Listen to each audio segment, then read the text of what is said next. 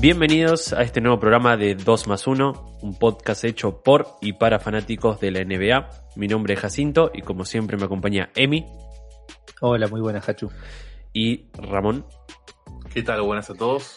Y hoy tenemos un muy buen programa eh, post eh, temporada 2019-2020 que al fin ha concluido. Eh, y vamos a estar abordando temáticas muy variadas. Vamos a estar hablando obviamente de lo que va a ser el próximo draft que, tendrá lugar en noviembre. hablaremos del nuevo entrenador, nuevo flamante entrenador de los Pelicans. Hablaremos sobre el conflicto de los Clippers, el conflicto interno que está viviendo los Clippers en estos momentos. Hablaremos sobre los próximos pasos de los Pacers, tanto de los jugadores que ya tienen en su plantilla como posibles nuevos jugadores. Pasaremos a la sección rumores donde hay mucho, pero mucho, pero mucho humo. Y luego obviamente las infaltables perlitas de Román. Así que comencemos. Stan Van Gundy. Kind of in studio with Zion Williamson. Big news in New Orleans today. Zion has a new head coach. His name is Stan Van, replacing Alvin Gentry, who was let go after the Pelicans missed the season's playoffs. They were 30 and 42 this past season. They have a great, promising young core with Zion, Brandon Ingram, Lonzo Ball, and a few others. Uh, Stan Van Gundy has an extensive coaching resume. This is his fourth head coaching stop. Y bueno, tenemos que comenzar este programa hablando de eh, Stan Van Gundy, que se acaba de convertir en el nuevo entrenador de New Orleans Pelicans. Al fin. Primicia que, quedábamos en el podcast anterior. exacto, que estaba siendo sondeado, que estaba muy de cerca. No confundir, que fue algo que, que, que, teníamos muchas dudas, que nombramos en el podcast anterior, de Jeff Van Gundy, que es su hermano, ¿no? Hermano, exacto. Que está en la órbita de Houston. Sí. Y si mal no tenemos la, la data, es la primera pareja de hermanos que dirigen en, la NBA. Ya habían coincidido hace algunos años cuando los dos estaban dirigiendo. Y bueno, ahora parece que se va a repetir. Los, los esquelotos del, del NBA. los esquelotos. Exacto. Ojo, sería divertido en el momento verlos en el mismo equipo. Bueno, eh, Van Gandhi, Stan Van Gandhi, eh, fue despedido en el 2018 eh, de Detroit Pistons. Y bueno, esta sería como su primera incursión luego de, de, aquel pase por, por Detroit. Eh, realmente tiene un, está muy motivado por las primeras palabras que dio. obviamente no es para menos, tiene un núcleo joven, creo que de los más interesantes, se puede decir, de la NBA. Sí, sí, sí. Con Williamson, Ingram y, Lonzo Ball y, también eh, afirmando eh, o, reafirmando la continuidad de, JJ Reddick como, como escolta. Eh, bueno, Joe Holiday, o sea, realmente tiene, tiene con qué ilusionarse, ¿no? y, ta, y por el otro lado su hermano, Jeff Van Gandhi, también estuvimos ahí viendo un poco también hermanos, no solamente que dirigieron, porque estos son los únicos o primeros, sino también otros tipos de hermanos, pero bueno, el hermano Jeff Van Gandhi está bastante cerca de Houston, que después vamos a hablar de rumores de Houston, que hay uno bastante grande, pero eh, podría coincidir el reencuentro de los hermanos en la liga. Hermanos que hayan jugado en la liga. Que recuerden. Que recuerden. Ante Tucumbo, bueno, los tres, los tres hermanos. Un anillo. Un anillo, sí. Puede ser que los, los, hermanos Ball este año. Los hermanos Ball este año. Los Gasol, obviamente, lo más icónico posiblemente eh, a nivel hispanohablante, creo que son los más icónicos. Sí. Eh, los Holiday. Los Holiday. Eh, Holiday, Justin Holiday y Aaron Holiday. Bien. Los López, obviamente. Hoy, hoy jugando en el mismo equipo. Los Curry. Exacto. Los Curry. Los Curry, verdad, verdad. ¿verdad? Y estoy moviendo la lista y hay, eh, diría, unos 50 más o menos. Algunos muy exitosos, otros no tanto. Eh, no sé, los Seller, Tyler Seller, Luke Seller, poco recordados, pero. Creo que. Es, divertido, digo, porque siempre tenés al hermano bueno y el hermano malo. o el hermano medio pelo. Sí, sí, sí. Salvo los Morris que es bastante parejos. Eh, bueno, bueno, bueno, bueno. Uno tiene un anillo, se puede decir. Claro. Eh. Eh, pero no, me, me parece acertada, por lo menos a, a una primera impresión, la contratación de, de, de Stan Van Gundy. En el tiempo, eh, el tiempo lo dirá, ¿no? La verdad que tiene, Sí. por lo menos sobre qué construir, tiene. Hay que ver cómo se mueve ahora la con, con experiencia para un equipo con mucha juventud, así que creo que si sabe llevar las riendas de los Pelicans puede tener mucho mucho futuro. Muchísimo futuro, muchísimo futuro. Y bueno, y de este, a- este pequeño inicio del programa hablando sobre Stan Gundy, pasamos directamente, creo, a, que- a lo que luego de lo que es la, el final de temporada nos tiene a todos atados todavía al, al- al asiento de la NBA, que es el draft. Sí, y el draft por primera vez será de forma virtual. Sí. Esto básicamente. Qué, sí. qué- Sí, qué cagada, diría yo, ¿no? Con todo esto, Y sí. vivir el draft de forma virtual con lo que significaba por ahí ver a, la- a todos eh, los chicos, voy a decir, a esta altura son tienen menos años que yo eh, verlos ahí y subir y, y que los seleccionen o sea tenía todo un componente emocional que con bueno con todo esto con la virtualidad medio se pierde también Sí, es cierto. Se- se- como así, ¿no? Se, se pierde esa, esa emoción de verlos llorar o llamar a, a las familias. Pero yo creo que también es una decisión acertada, ¿no? No, no creo que sea posible Sí, eh, juntar la cantidad de gente que lleva el draft entre familiares, jugadores, asistentes, eh, en un lugar cerrado y confinado. Yo creo que a esta altura de la pandemia sería una locura. Yo creo que fue la decisión acertada hacerlo de manera online. Sí, yo creo que sí. como hablábamos hace un segundo Hachu que creo que el que no tampoco está contento es eh, Adrián Wojnarowski, ¿no? Eh, No sé cómo hacer para tirar las primicias, capaz que ahora se... No, él, él siempre alguna alguna fuente siempre si- siempre tiene. Eh, me parece que no que no va a haber virtualidad que pueda con, con, la, con las bombas de, de Wojnarowski. Ya seguramente pinchó, pinchó las computadoras, algo, algo hizo para conseguir la info. Eh, otra cosa que, que, que es positiva, entre comillas, es que hay muchos jugadores que de este draft que son internacionales. Eh, Exacto. o por lo menos se presume que futuros picks van a ser internacionales. Entonces, bueno, dentro de todo, eh, creo que le da también una igualdad de condiciones a todos. Obviamente todos queremos ver al pick número uno con la gorrita dándose la mano con, con Adam Silver. Mm, Me parece que la NBA ha dado pasos muy, muy seguros en cada decisión que ha tomado eh, frente a la pandemia. Eh, desde de mi punto de vista, muy acertada en la mayoría de veces. Eh, así que nada, me parece que, que va un poco con la línea de que se estaban manejando. Es como, no, no, no me sorprende en absoluto. Obviamente, me encantaría verlo eh, en vivo. Eh, me parece Sí, una de, la- de las ceremonias más importantes que tiene la NBA. Teniendo en cuenta que también la NFL, la NHL y la MBL, eh, MLB. NBL. MLB, perdón, también decidieron hacer eh, hacer eh, esto virtual, entonces no, no iban arriesgarse por ahí tampoco a, a tener una crítica masiva por algo que se puede evitar. Exacto. Y por algo que no, que quiera o no, eh, no influye. Tal vez sí, sí influye a nivel rating o a nivel, no sé, Sí, exacto. eh, o a nivel sensaciones, ¿no? Porque no es lo mismo verlo virtual eh, que, que ahí, pero bueno. Y ta, y después lo que queríamos repasar también es un poco, nada, este draft, sobre todo con las últimas decisiones que, que, que hacen que Denny Adilla, dígame si lo estoy pronunciando mal, el israelí, eh, esté ahora sorpresivamente en el top 2 después de, de nada, de lo sorprendido que quedaron los Golden State Warriors con, con su performance, ¿no?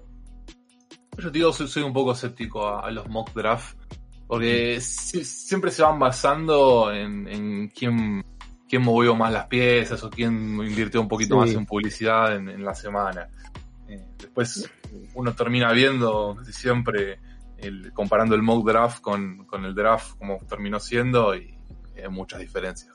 Sí, creo que siempre está, se manejan por ahí los mismos nombres para los primeros tres puestos y después suelen surgir estas, estas noticias, ¿no? De que tal equipo habló con tal jugador y enseguida ya se dispara por ahí por una charla que se dio que es normal que lo- los equipos la tengan. Yo creo Pero que. bueno, obviamente eso se toma con, con pinzas. Creo que este pick de, de, de Daniel Villa, que nadie lo tenía tan arriba, eh, creo que se da en el lugar número 2 si Golden State planea eh, un traspaso ¿no? de ese pick. Por ejemplo, ¿por qué? Porque Wiseman pasa de un puesto número 2 a un puesto número 9. Eh, para mí lo que hay ahí es básicamente Golden State eligiendo a Wiseman, alguien eligiendo a, a Denny y que se produzca ese trade con algo en el medio, que quién sabe qué. Eh, pero, pero me parece que viene un poco por ahí. Eh, y otra cosa es que, eh, no sé si alguien se acuerda de Caspi, el alero, que, que juega en Golden State, tuvo también pasó Omar por Caspi. Memphis, exacto. Fue el que dio la referencia de Denny a Golden State. Le dijo, me echen un ojo a este loco, que realmente anda muy bien, anda volando. Eh, y creo que de ahí es donde surge el interés por Golden State. Y que nada, queda sorprendido después, supongo, de las, de las primeras entrevistas. Recordemos entrevistas eh, que eh, también la mayoría se están realizando de manera virtual. Sobre todo con gente internacional como, como Denny, ¿no? Sí, aparte, tengamos en cuenta que esos jugadores que son internacionales ya vienen con una competencia profesional encima, más allá de que son jóvenes, eh, y por ahí tienen, creo que, cierta ventaja eh, sobre jugadores universitarios, ¿no? Me parece que, que ese rodaje y esa competencia profesional y, y en, en FIBA a algunos le da le da esa ventaja por sobre otros jugadores universitarios. Sí, ahí lo que sorprende es que del top 5 eh, estamos hablando de tres internacionales, ¿no? Eh, Bueno, está la Melo Ball que que cuenta como internacional porque no estudió, pero sí, eh, recordamos que la Melo Ball pasó por la liga de Lituania eh, y por la liga eh, de Australia. Eso lo convierte en internacional y en, en elegible del draft. Caso contrario, no podría estar participando al no haber asistido a ninguna universidad. Eh, después tenemos, bueno, a Denny, que ya lo nombramos, y a Kylian Hayes, que también es internacional francés. Eh, el que no sabe muy bien qué hacer también es Minnesota, que no sabe si agregar una estrella como es la de Anthony Edwards a- al equipo y empezar a competir desde ahora o intentar algún trade. Pasa que creo que no sé si recuerdo un draft que en primera impresión parezca tan flojo. no, es que ya me acuerdo que lo estuvimos comentando y, y siempre sale esta este debate sobre este draft, ¿no? Eh, no se sabe, a ver, quién, es- quién puede aspirar a ese pick 1 o cómo van a rendir, es como todo muy muy incierto, me, me parece, alrededor de este draft. Y también va de la mano con los, con los mil rumores de los equipos eh, ofreciendo los picks en intercambio. exacto. Yo creo que nunca se dio tanta cantidad de equipos en, en busca Sí, yo creo de- que se aspira más a tener un pick alto para después poder eh, tradear que por el propio jugador. Exacto. Creo que hay muy pocas certezas. Creo que salvo Edwards y. Y me animaría a decir que Wiseman. Después el resto no es. No creo que sean picks que digas, bueno, no pensaría en no tradearlo. Eh, no sé. Ah. Desde mi perspectiva, Wiseman encajaría perfecto en Golden State, que está buscando un center. Después hablaremos de, de, de rumores de center para, para Golden State, justamente. Pero eh, me parece flojo. Y algo que no queríamos dejar pasar de nombrar, que si bajamos hasta la posición número 28 de este mock draft, que es de nbadraft.net, eh, se encuentra un argentino, un compatriota, eh, justo de nuestro lado, que es Leandro Bolmaro. eh, Leo. que ta, básicamente Está Está jugando en Barcelona ahora. está jugando en Barcelona, ha estado, ha sido furor en Twitter por algún, por alguna jugadita ahí, algún step back Sí. furioso. Eh, y ta, y se encontraría en la posición número 28, cayendo eh, en Los Ángeles Lakers. Eh, esto obviamente puede ser que, Sí. que lo elijan antes, que lo elijan después. Lo que sí me parece a, a destacar que mm, hay, hay muchas páginas, hay muchas, sí, muchas páginas que se dedican a esto, ¿no? De, del draft y, y tienen información y todo, y la gran mayoría lo, lo pone a Volmaro en el, en la, en primera ronda. Varían, ¿no? Desde el puesto 22, 25, 28, en diferentes equipos. muchos coinciden con algún equipo, pero bueno, creo que si están todos apuntados para el mismo lado, me parece que se puede llegar a dar. Sería muy lindo volver a ver a un, a un argentino en el draft, Sí. ¿no? Creo que, Sí, sí. Sí, sí. que es algo que se extraña. Y nada, y si caen en un equipo donde pueda sumar minutos, justo Laker no parece el- tal vez el, Sí, el, el mejor candidato, pero bueno, no sé, tenemos ahí cerca a Nueva York. eh, va, después está rodeado siempre es de una posibilidad. Oklahoma, está cerquita también ahí. Nada, habría que, que- que ver dónde puede caer eh, Volmaro, pero bueno, lo mejor para él, para, para este draft, y ojalá se le dé, ¿no? Y bueno, y de este mock draft y de este draft 2020 de manera virtual, pasamos a un tema candente, el tema de eh, Clippers, la interna que hay en Clippers, muchos jugadores molestos eh, por el trato de, de estrella que se le ha dado a, a Kawhi Leonard durante, durante esta temporada. Algo que no Creo viene que- nada bien, ¿no? Con esto. Para, para No. el presente, para el presente feo que tienen los Clippers después de, Sí. de- de haber sido derrotados por Nuggets en esa serie, no creo que venga, Sí. que sume. No, no creo que sume y aparte me parece que es... eh, creo que si Lakers... perdón, si Lakers. Si Clippers avanzaba y por ahí perdía contra Lakers o en la final, me parece que estas cosas no aparecían. No, creo que es, es como, como pasa en todos lados cada vez que eh, hay un, un grande, me refiero en nombres, ¿no? con jugadores de experiencia que apunta a otra cosa y, no, le, no le sale bien, empiezan a aparecer estas cosas de, de rumores de conflictos internos, trato especial para algunos, que, que me parece que todos los equipos lo tienen. No, yo creo que Lakers no debe tratar igual a LeBron James, Anthony Davis que al jugador número 13, 14 de la planilla. Nos olvidamos, se, se le olvidaron a Quinn Cook en el Sí, lo olvidaron, exacto. Eh, pero bueno, obviamente en un equipo que viene derrotado y tan cabizbajo como Clippers, empiezan a salir todas estas cosas. Yo creo que es, es parte de, ¿no? Es como siempre hay que Sí. señalar a alguien y el equipo eligió señalar como la falta de liderazgo de, de Kawhi Leonard, sacando también, eh, como, como quien diría, un poco de, de mierda de, de situaciones pasadas en la temporada. Eh, y también a- a- apuntando también a, la falta de determinación de, de Paul George en cuando, cuando las papas queman, Sí. ¿no? Es como, como le pesa esos momentos de que, de que tiene que dar el paso adelante. Bueno, Eh, con respecto a esto que decías de la presión, eh, habló Tyron Lue, el, el nuevo entrenador, Flamante entrenador. el flamante entrenador.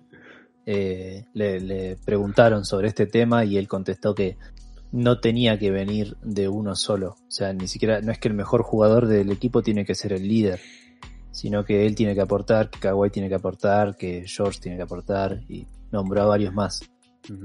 Como también repartiendo un poco, ¿no? Eh, es lógico que él no diga, eh, che Kawhi, vos vas a ser el líder y, y nosotros te seguimos, porque me parece que no, no es así.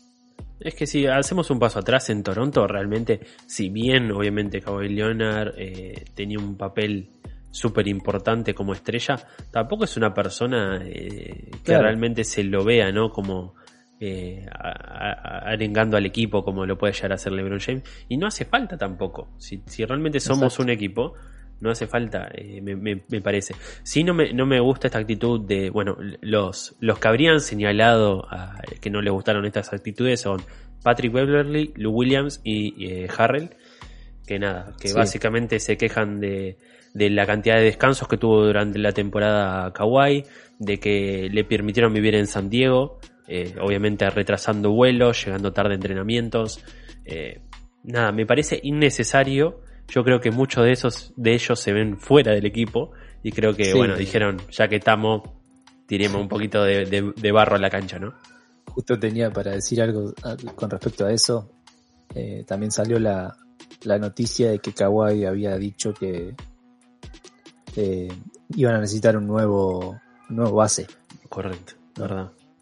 Entonces Beverly medio, capaz que un poquito se le dolió eso. Posiblemente, posiblemente. Eh, y nada, básicamente eh, tiene un, lindo conflicto que arreglar Tyron Lu. Posiblemente haya traspasos por medio. Eh, Ya sabemos que posiblemente estén buscando un base, posiblemente estén buscando también otro pivot. No dieron la talla posiblemente Harrell y, Sisic en, en, en esta, en, esta temporada y bueno, veremos qué, qué le depara.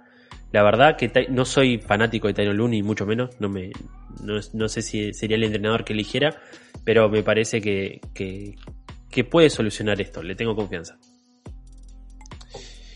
Y bueno, y pasamos directo al tema Indiana. Vamos a hablar un poco de Indiana. Vamos a comenzar con Víctor Oladipo, que habría rechazado una extensión de contrato de 4 años por 84 millones. Recordemos que eh, le queda una única temporada por 21 millones de dólares en, Indiana. Eh, y según, según fuentes cercanas, él estaría buscando un máximo salarial. Me gustaría debatir dos cosas. Uno, eh, ¿fue mala oferta la de Indiana? Y la otra, ¿realmente estás para un máximo Ladipo después de, de su retorno post lesión? Creo que, que no. Me parece que fue una buena oferta y me parece que lo que quiere Oladipo es, es irse de Indiana. Creo que los dos buscan lo mismo, me parece un trade eh, y, cambiar de aires. Parece, Oladipo, bueno, con la lesión que tuvo no volvió, obviamente no volvió en el nivel que, que tenía eh, y quizás buscar un, un cambio de aire le sirva a él y le sirva también a, Indiana, que también barajaba la posibilidad de, de tradear a, Turner, ¿no? De hecho, declaró la eh, cuando comenzó lo, de la burbuja que él no estaba, no estaba de acuerdo y que probablemente quería salirse de, Indiana, ¿no? Así que era un poco esperado el, rechazo de, la oferta a mí no me parece una, oferta mala saliendo de una lesión. Ojo, eh, obviamente el jugador y, su equipo sabrá para qué está Oladipo. Si se están arriesgando eh, a, salir a una agencia libre para buscar ese máximo, no creo que, que, tengan en consideración que está en un, mal estado Oladipo, todo lo contrario. Eh, el tema es que para mí hoy posiblemente no valga ese máximo. y esto viene... Sí, me dice. No, que, iba a decir con respecto a eso de la lesión, me parece que saliendo de una lesión, eh, aspirar por ahí, bueno, creo que Indiana ya tratando de, darle un contrato de cuatro años, eh, medio también se estaba un poco arriesgando, me parece. Sí, sí, sí, sí, sí. Eh, y creo que para mí los dos sabían que, que se iban a rechazar las ofertas. Creo que esto está charlado de antes y, y ya, se sabía desde antes que, que Oladipo no, no va a seguir en Pacers.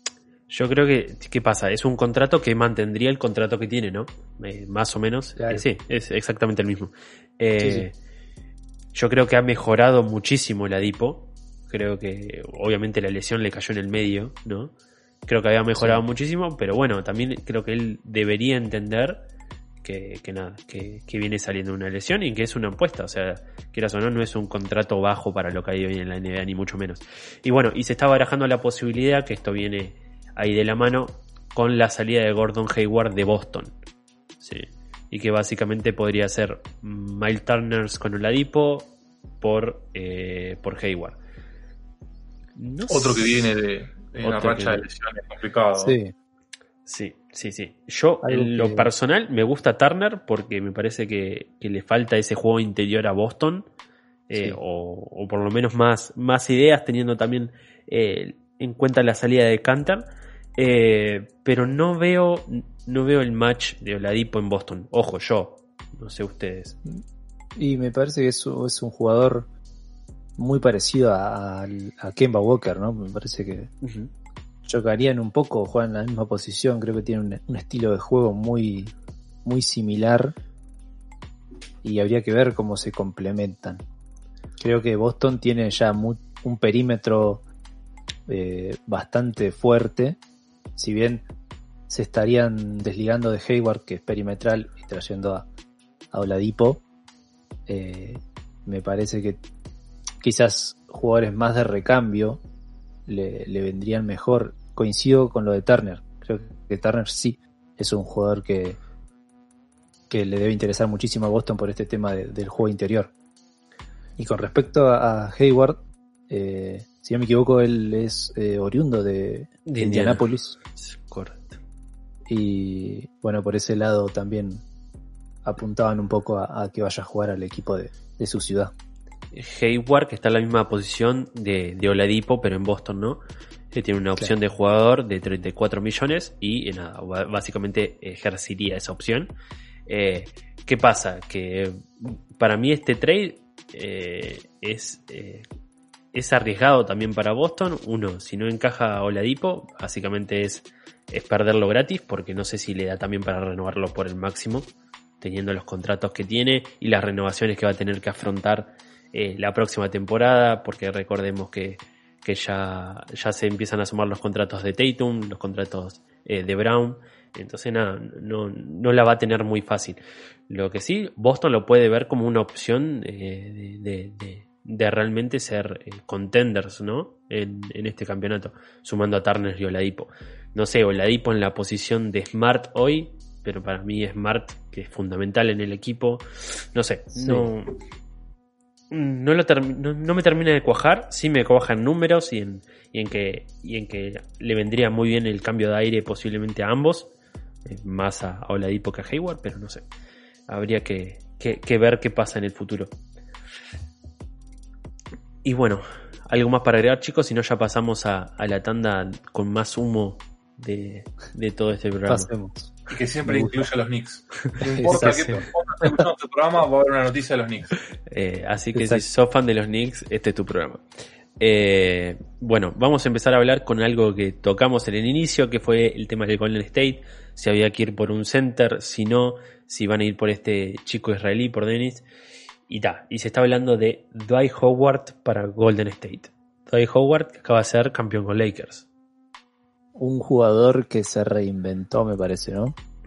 No sé si en el estilo de juego, pero en la mentalidad eh, que estaba deambulando por, por, por la liga y cayó en, en Lakers, que esto me parece que también lo hablamos, pero le, le vino justamente como anillo al dedo estar en Lakers y estar en ese equipo campeón y creo que ahora eh, es buscado por, por muchos equipos para dar esa, esa jerarquía en la pintura y esa fortaleza que tiene Howard. Yo creo que ahí lo, lo- la disyuntiva que tiene Golden State es, uno, que salir por, por, por, por Dwight Howard ahora eh, no la va a tener fácil. Lakers quiere retenerlo. eh, no va a volver a firmar por el mínimo. Yo creo que ese clarísimo después de haber ganado el anillo. Eh, pero bueno, puede ser una buena apuesta. Eh, y por el otro lado de que si van por este, por este lado, creo que ya descartamos nada a Wiseman. ¿Qué pasa con Wiseman? Es un muy buen center, pero necesita desarrollo. Y Golden State no quiere esperar nada, quiere ir a por el todo ahora. Entonces yo creo que es, eh, es eso, o esperar un año a que Wiseman evolucione, dos años a que Wiseman evolucione, que no creo que sea lo, lo- mejor para Golden State, o intentar salir a, a, a cazar a Howard. Un Howard que, eh, que viene a ganar un anillo, que está revalorizado y que me parece que, que se lo va a llevar el, el- que más puje. Sí, aparte con esto decíamos de eh, co- coincido con lo que decías vos de tener un center novato como sería Weisman o traer a alguien de experiencia.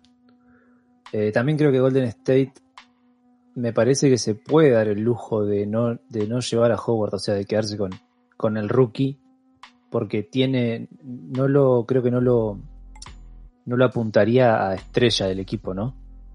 Me parece que tiene una base de jugadores muy interesante con un juego muy, muy pulido. Y creo que dar la posibilidad al rookie de ir creciendo, ir mechándose, es mucho mejor que traer a Howard, en mi punto de vista.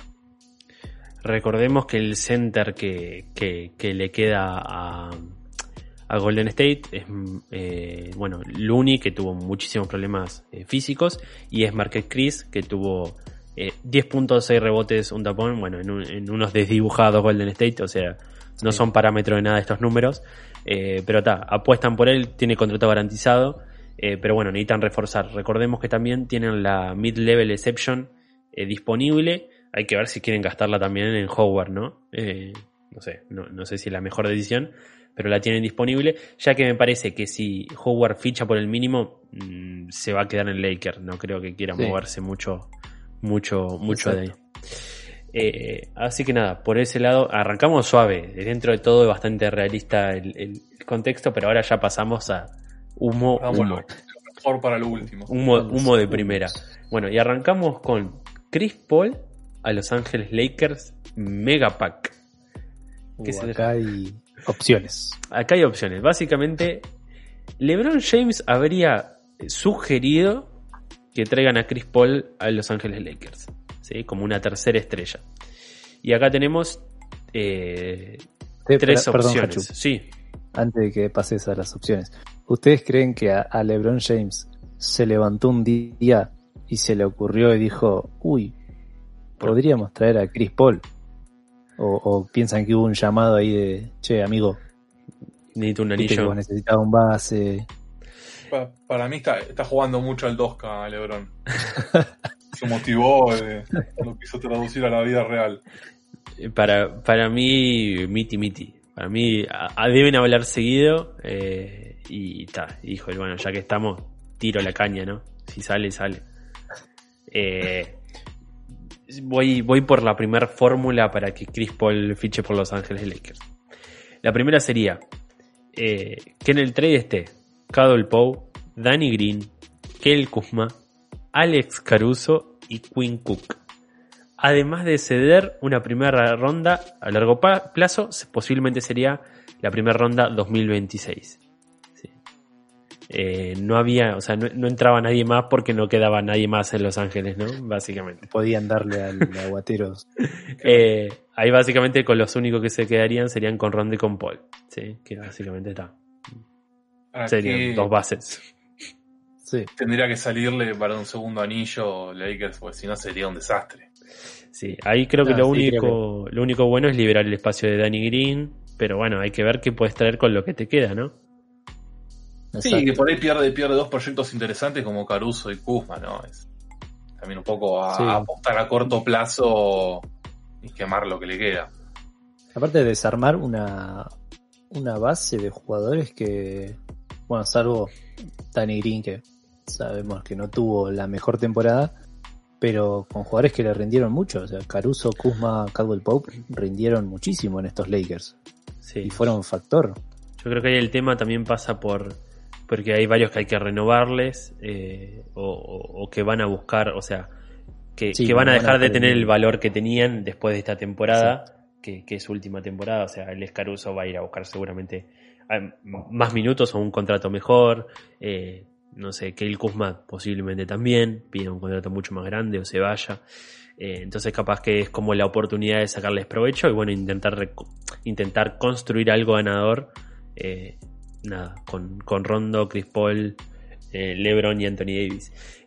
La otra opción es ofrecer la elección número 28 del draft, de este draft, a, Oklahoma. e intentar descargar 33 millones eh, de dólares en salarios. Que básicamente sería el traspaso de Kel Kuzma, Danny Green, eh, Bradley, Jabal McGee y Quinn Cook. ¿Sí? Pobre Cook se lo quieren dejar en todos lados. Y bueno, No, no, eh, no, no lo quiere ni de casualidad. No sé si lo, lo van a ir a buscar para ir al aeropuerto. Bueno, ga- ga- gana anillo Oklahoma si lo traían, no sé, yo, yo me arriesgaría. Eh, básicamente sería una opción por demás arriesgada, pero se mantendría el juego de perímetro. Sí, que básicamente. mantendría a Pope y a Caruso. Exacto. Eh, Eh, creo que esa es la como la más más real podría decirse no sé Y si la más palabra favorable que para Lakers también, ¿no? sí sí. Y la otra, que ya es irreal, ¿no? Es que Chris Paul ponga, ponga un poquito ahí de, de, de hombría y baje su salario para nada, para poder encajar dentro de, esto- estos Lakers. Sí, sí, sí, se corta.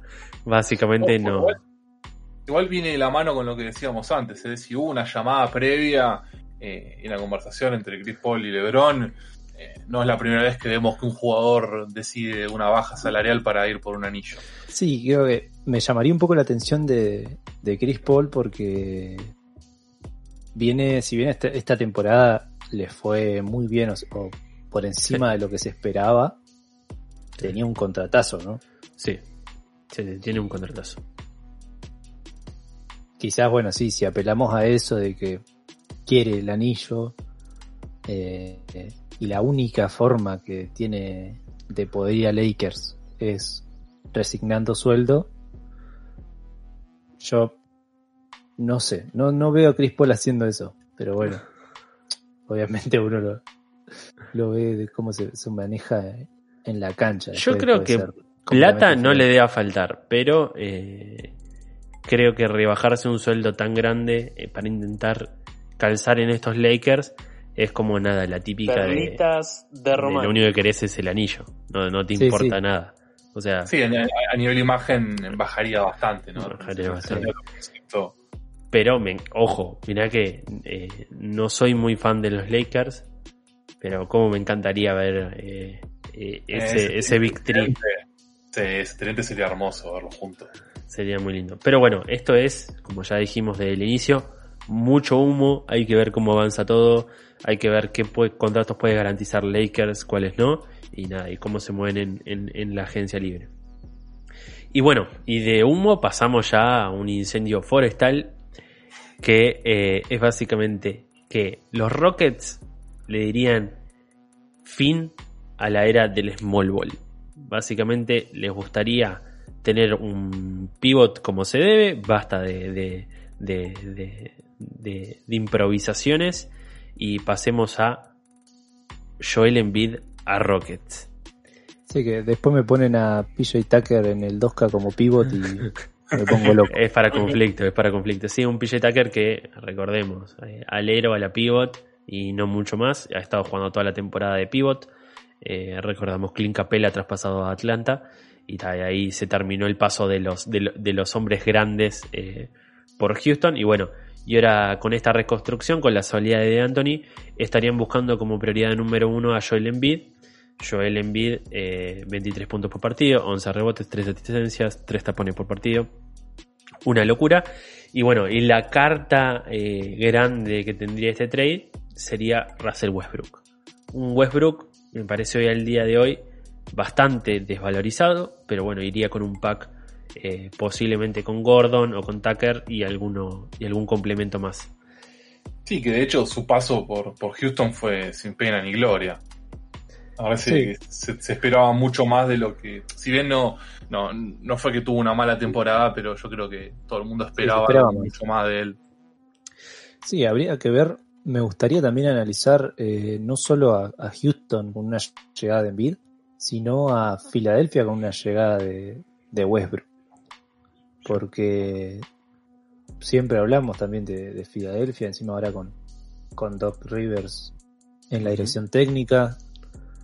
Eh, sería interesante poder ver a, a un Westbrook que si él logra quizás adaptar su juego, ¿no? Ese juego tan frenético y que por ahí tira tanto y erra tanto.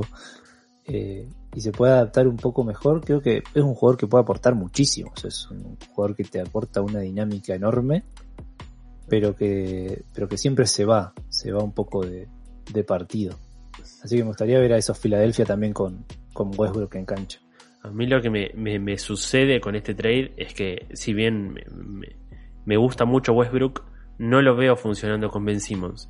Me parece que son dos personas que no tienen tiro o que no tienen el mejor tiro. Westbrook me parece el mejor Sí. tirador posiblemente.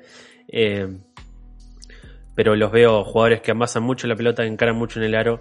No sé si los veo muy complementarios. Eh, lo veo como elegiría a uno u otro. Y por el otro lado me parece que Embiid eh, que es la, es la cara de, de esta de esta reconstrucción ¿no? de, de, de- de los Sixers eh, que viene ya, ya viene desde hace varios años y que sería El cerrar el famoso tras de proceso y que sería como el, el final de ese proceso que me parece que está por llegar a su punto más alto o debería llegar a su, a su punto Bueno. más alto. Con respecto a eso, eh, hace poquito también salió la noticia, apenas contrataron a, Doc Rivers, eh, le consultaron con esto de que siempre se comentó y las estadísticas lo avalan, que Embiid y Simmons jugando juntos eh, no, no rendían de la misma forma que cuando estaba uno en cancha y el otro descansaba. Eh, y Rivers dijo que, obviamente, que los dos eran tremendos jugadores, que lo que quería él era complementarlos y que puedan jugar juntos y que rindan muchísimo mejor jugando juntos. Entonces, se viene hablando ya en Filadelfia de esto, de que los dos juntos tampoco están rindiendo como se espera. O creo que el trade no sería una locura, me parece. No sería una locura, no sé si no sé si Envid ojo, es polémico lo que voy a decir, ¿eh? no sé si Envid es la pieza que hay que traer. No, sí. Para mí, no sé si hay mejor pivote en la liga hoy que Joel Embiid. Eh, uno a uno. Si, si tradea a Embiid va a tener que salir a buscar algún pivote de, jerarquía para poder reemplazarlo. Sí, ahí obviamente creo que el contrato que se quieren deshacer y que es muy difícil es al Horford, que no puede hacer, eh, realmente están bastante estancados con eso, no sé en qué cabeza pasó ese contratazo. eh, y por el otro lado, bueno, algo que, que, se marcó muchísimo eh, es eh, la, potencia que hay que darle a, a, Tobias Harris, que fue algo que marcó Doc Rivers, ¿no?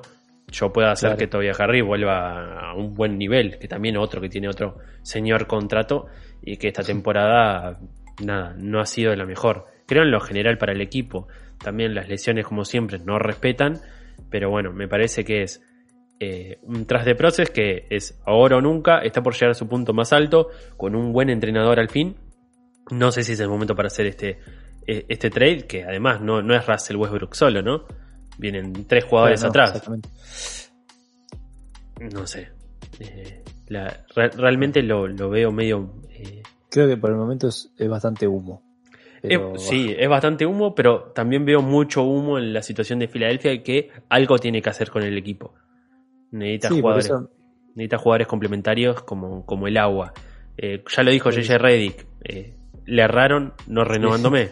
Y coincido con él, fue una de las piezas fundamentales en, eso, en esos Filadelfias que, que, llegaron a competir contra Toronto el año pasado. Sí, hay que ver ahora a ver cómo, cómo se mueve el mercado. Pero sí, coincido que con vos, Hachu, que Envid me parece que no es la pieza a traspasar. Pero bueno, quizás también hay un desgaste interno que, que no, se, no se conoce.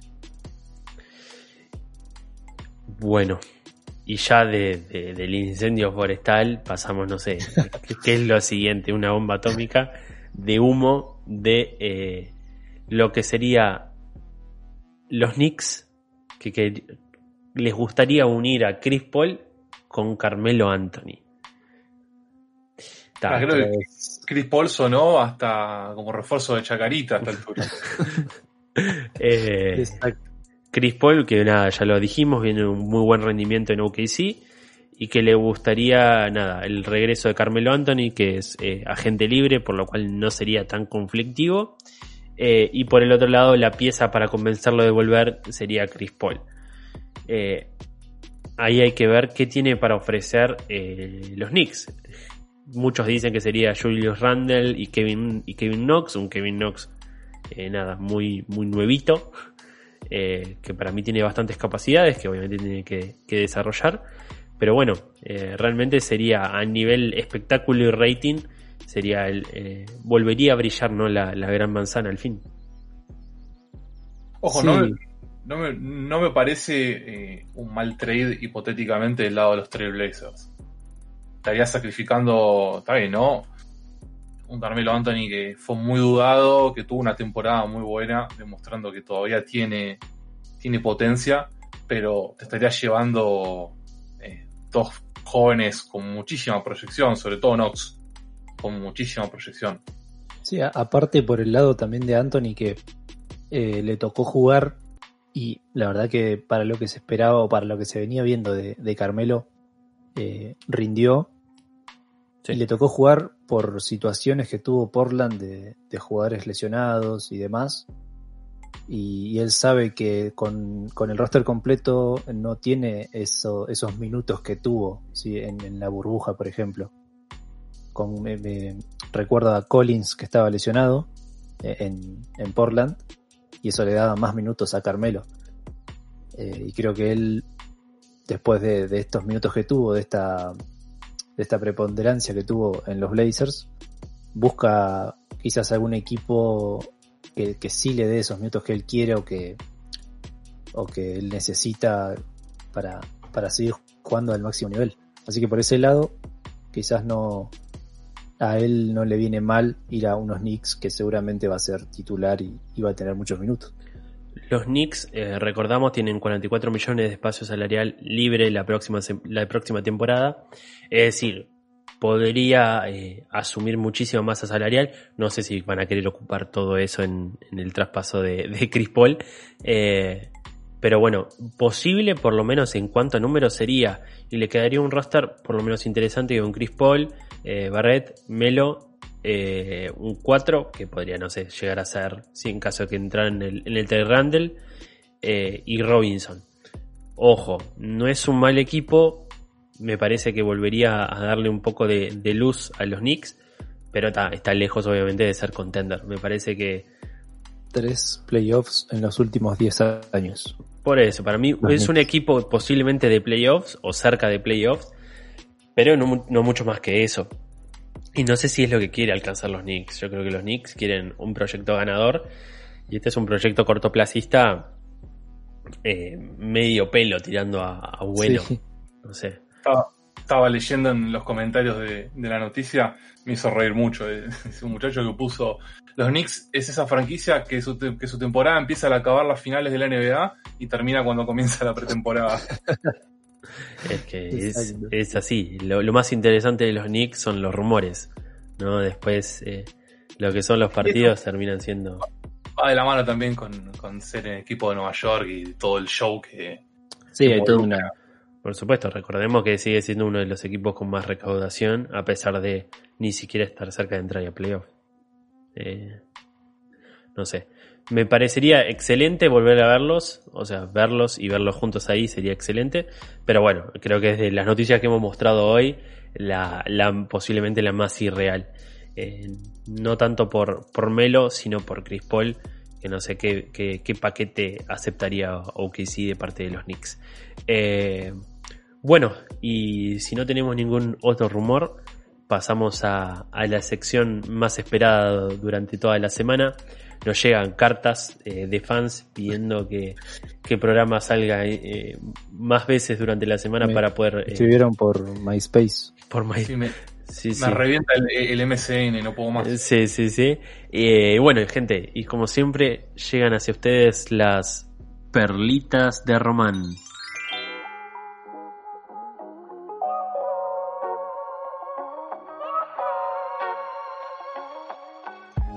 Bienvenidos a todos a una nueva edición de las perlitas de Román. Eh, edición que ya me estoy. Me estoy acostumbrando a hacerlos, ¿eh? La verdad que me, empezó como un chiste, pero me, me está gustando las, las perlitas. Bueno, hoy, hoy traigo una eh, de jugador conocido. Es un poco una, una rareza que se ha visto en la NBA de jugadores que hayan migrado a otro deporte, pero no, no en este caso. Y estamos hablando de Nate Robinson, eh, estrella de la NBA. Yo creo que eh, prácticamente sí. hasta la gente que no conoce la NBA ha escuchado, lo ha escuchado nombrar en algún momento. Eh, recordamos que fue eh, pick 21 de, del 2005 por, por los Knicks. Eh, bueno, ofreció un rendimiento grandísimo a los Knicks. se retiró, abandonó la liga en el, en el 2015. sin embargo, continuó, ¿no? Jugó en Europa, de paso por el Líbano también, Venezuela. Eh, poco recordado igual, ¿no? Pero siguió afectado al, al básquet. Y ahora la noticia es que va a pelear en boxeo. Sí, sí, estuvo entrenando el último año con nombres grandes, ¿no? Con Terry Crawford y, y, Floyd Mayweather. Y se le dio la posibilidad de pelear. De hecho, va a pelear, es, también es rarísimo, va a pelear contra el youtuber Jake Paul. eh, recordamos, los hermanos Paul son muy conocidos dentro de, de, del ambiente de, de contenido de YouTube. Y bueno, aparentemente llegaron a la- al, al arreglo y van a hacer una de las peleas preparatorias de la pelea de Tyson, que recordamos que va a pelear contra Roy Jones Jr. el 28 de noviembre. Eh, y pelea alta, es una, una antes de la, de, de la principal, eh, con bastante campaña publicitaria. Está bien, ¿no? Lo lleva el, el nombre de Nate Robinson, eh, es rarísimo verlo pelear, pero recontra destacable, ¿no? Que tu primer pelea sea, sea la, la- la pelea estelar de las preliminares. Me encanta. Amo el show que arman. Son espectaculares para armar shows los, los Sí, norteamericanos. y aparte considerando todo, ¿no? La, la vuelta de Tyson con cincuenta y pico de años, encima verlo a Nate Robinson pelear, es una locura. O sea, ya estoy encarando picada y cerveza para ese día. Yo me Pero bueno, de- de- declaró que es, es muy difícil, el de que él pensaba que era, era mucho menos, pero que le pareció brutal. Dice que pasó de, de- de entrenar relativamente liviano en la NBA a despertarse temprano, correr entre 9 y 11 kilómetros para desayunar y entrar al gimnasio. A los 36 años, recordemos que si bien Claro. uno sigue siendo joven, el cuerpo no rinde como los 20. Yo la, la última, cambiándote de deporte, sí. ¿no? la última memoria que tengo de, de Nate Robinson fue jugando este Big Three, la, la competencia esta 3v, 3v3 que, Sí. que se jugaba en Estados Unidos. Eh, y realmente andaba bastante bien, o por lo menos lo vi muy bien físicamente. Ojo, pasaron ya como dos años. Así que está, hay que ver en qué, en qué estado está. Pero bueno, si está haciendo un entrenamiento con Floyd Mayweather, mejor Habría- que, Sí, mejor que, que eso debe estar. O sea, hay que, hay que- habría que ver a Jake Paul, ¿no? Como Jake Paul ya, ya ha peleado, ¿no? O sea, creo que tengo. Creo que ya tenía, tenía una pelea en, en- en su nombre. Ah, mirá, y acá estoy viendo la carrera de Nate Robinson. Terminó jugando en el Líbano. En el Líbano, sí. En Jo- Jomenent. No, Jomentem Beirut. Ah, la mierda, Nate. Se ve que. Y no, fue un, fue un Sí. salto bastante grande, ¿no? El abandonar la NBA y pasar por Venezuela y el Líbano. Que si bien no, Venezuela no- fue campeón, me parece, si mal no recuerdo, creo que fue fue campeón. Posiblemente. No sé, acá estoy viendo también las estadísticas. La verdad, y tuvo años muy buenos en, en Nueva York. Y recordado por la volcada en el All-Star saltando a Howard, ¿no? Creo que fue Sí. All-Star 2009. Sí, de hecho es, es el único es el único en ganar tres concursos de, de volcadas. 2006, 2009 y 2010. Una Es el único en la historia. Es un animal. Un animal. Bueno, le, le deseamos lo mejor, que gane y seguramente estaremos ahí I don't think he's kidding. Nice and fit young man right there, man. That sounds like a challenge. It does sound like a challenge. I'll bust his ass. Bueno, muchas gracias, Ramón. Y bueno, y con estas perlitas de Román nos despedimos hasta el próximo programa, la semana que viene. Eh, agradecer como siempre a Fran Limón por la producción y la cortina musical. Y nos estamos encontrando en la brevedad. Hasta luego.